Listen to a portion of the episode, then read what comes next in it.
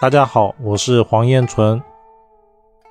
讲完了食神的部分之后呢，我们进入到大家最在意、最想要知道的感情好不好、事业好不好、会不会买好的车子、会不会有读书运，这些呢，我们都可以在后面的课程呢一一的得到解答。那我这边重点讲一下啊，看这些食神神煞的时候，还是要回归到有没有空亡，有空亡的时候好的就没有。第二个是有没有行冲克亥合，有冲的话，本来好的也会没有，这是大前提。大前提完了以后，我们再加入食神，食神完的时候再加入神煞，再来我们要去判断的是它是在年月日时的哪一个地方。比如说看文昌的时候，小时候要看的是年跟月，年跟月呢有没有文昌星进去，有的话就是小时候爱念书。如果他进的是日时哦。是代表了他三十六岁中年过后才会开始想要看书，包括说考一些证照啊等等，这是他的特性。所以八字这个并不是说我年月日时只要有文昌了，他这个人就一定会在小时候考到一间好大学，这不是的，他一定是以神煞落到了他该落到的年跟月，并且呢没有空没有冲为基准点。第二个是。神煞，它在配合食神，会告诉你当事人的倾向。比如说，文昌星碰到了正官正印，当事人就一定是那种学校里面的乖乖牌，就老师说什么他就好好的学习念书。但是碰到的是比肩，当事人呢就很容易是有他自己的想法，就不太会按照老师的路子来学。食神呢就会变成是他很随便的看，但是老师在管的时候，他又会再继续听。而七煞呢，他反而就不会太想学，然后呢，会对老师有意见，觉得我才是对的，他讲的是错的。但是因为有文昌星进去哦，总归他还是会念书的，他就是会对念书这个事情在行。所以不管是什么样的食神啊，进入到年月，他都有出好成绩的人。因为我曾经看过太多太多的案例哦，食神在年月。不管什么煞星、七煞、伤官、劫财，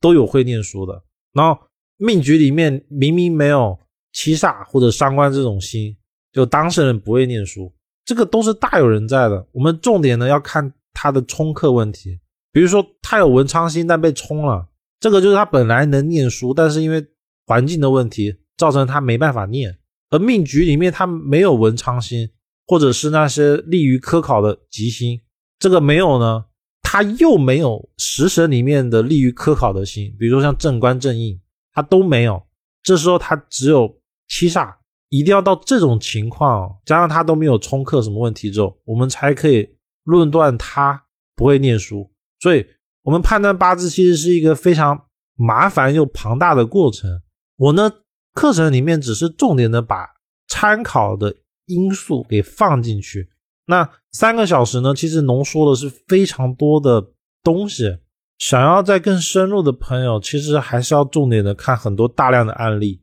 而且最好是以接触的老师的体系，然后按照老师的体系去论实际的案例。比如说，已经接受了我这套论命体系之后呢，我在大量的，比如说看一百个关于文昌的案例，关于科考的案例，然后我们就会逐步逐步的有一些概念，因为。看盘的时候就会更深层次的考虑很多的问题，而不是简单的看到啊文昌星会念书，正官生正印，哇这格局特别好，会念书，就不是的，八字没有那么简单。但是我后面讲的这些，看哎发现又好简单，确实文昌星在年月小时候成绩不错，确实有提示。但是为什么有的人他小时候成绩好，但是又不好？这是我们在看哦，他大运流年。他高考的那一年被冲了，这就是细节。这也是为什么想要好好的学、想要钻研进去的人呢，他会比较需要老师带领的主要原因。因为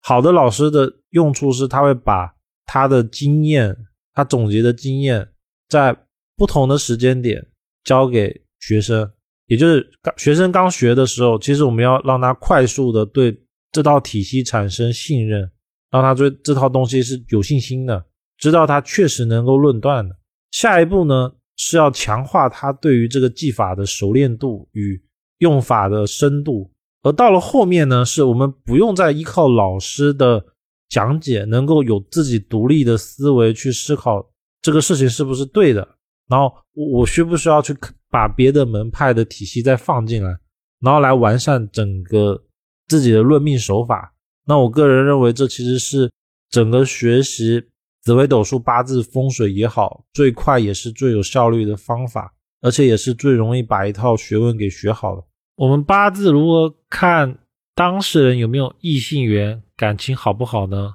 重点看当事人有没有配偶星。什么叫配偶星呢？男命的配偶星为财星，女命的配偶星为官煞。首先呢，不论地支看八字里面的财星多不多，或者是女命看官星多不多，如果有，就说明当事人的异性缘是有的；而如果有多个配偶星，就说明他的异性缘是比较强的。如果说当事人的天干地支都没有，配偶星呢，就代表了当事人没有异性缘。如果说八字里面没有配偶星，但是大运的时候里面出现了配偶星，也就是男命大运有财星，女命大运有官煞，就叫有配偶星。这时候呢，往往是当事人平常没什么对象，异性缘不太好，会在这个十年大运里面遇到对象。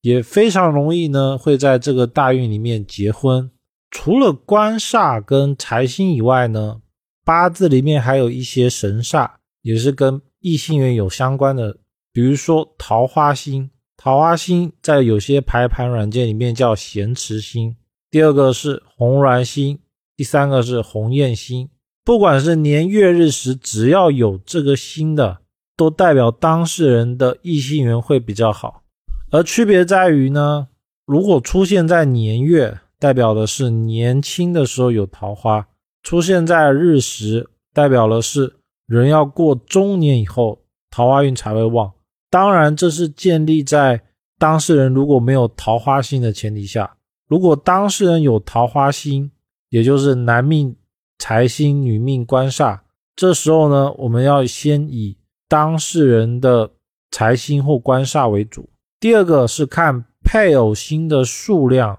我们就可以大体的知道这一个人的感情世界丰不丰富。一般来说，命局里面只有一个财星的人，他的感情会比较专一，容易一婚白头偕老。这个配偶星呢，重点要看的是天干，因为地支它更多的是隐藏的感情，而隐藏的感情呢，它不一定会。爆发出来，也就是说，他可能只是精神上有多段感情，而不是说他一定会去有实质性的做。以我们现在这个案例为例哦，他的天干年日时都是木，假设他是男命的话，金克木，木克土，所以土为当事人的财星，而当事人呢，天干没有财星，地支有财星，这代表什么呢？代表当事人平常在外面的人看起来，异性人是比较普通的，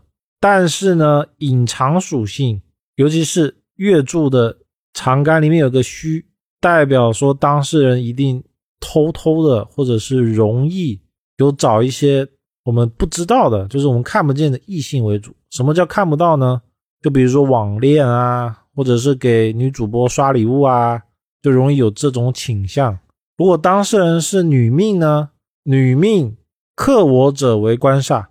克我者为官煞呢？当事人只有一个七煞，所以她是女命的话，她的感情就容易比较单一，比较少。但是我们再仔细的看啊，当事人的年柱，年柱里面是有桃花星的，有桃花这个星，所以代表了当事人的。在十八岁以前，异性缘是比较好的，但是呢，因为没有关心，所以就代表了当事人虽然异性好，但是不会有谈成的对象。那怎么样看他大概什么时候会结婚呢？重点就看他的关心在哪一个大运出现的时候，他就容易有桃花，并且结婚。比如说，假设这个案例是女的，假设她是女的话。她就是在三十二岁就会走到官星，也就是说她比较容易会晚婚，在十八岁以前有桃花，但是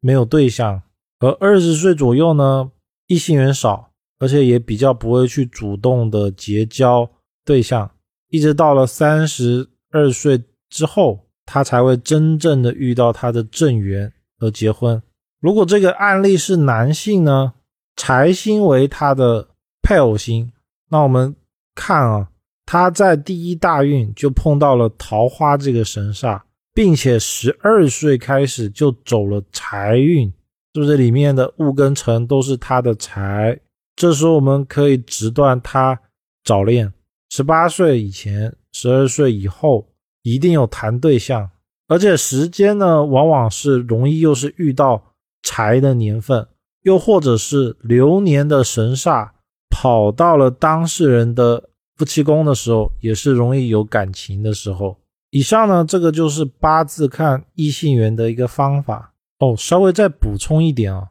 如果说八字的命盘里面哦有多个配偶星，比如说当事人这个命盘，因为他没有，如果假设他是男的，里面有好多财星，尤其是在天干，如果大于两个，往往代表当事人可能会有。多段感情或多段恋情，还有一种情况是什么呢？是当事人本命局没有，可能没有桃花星，但是走到的大运有。像这个案例呢，就是十二岁的时候走到了财星的大运，那就代表说他很容易在十二岁到二十二岁之间有谈对象，并且呢，他是天干跟地支都有，所以大概率的是他有不止一段对象。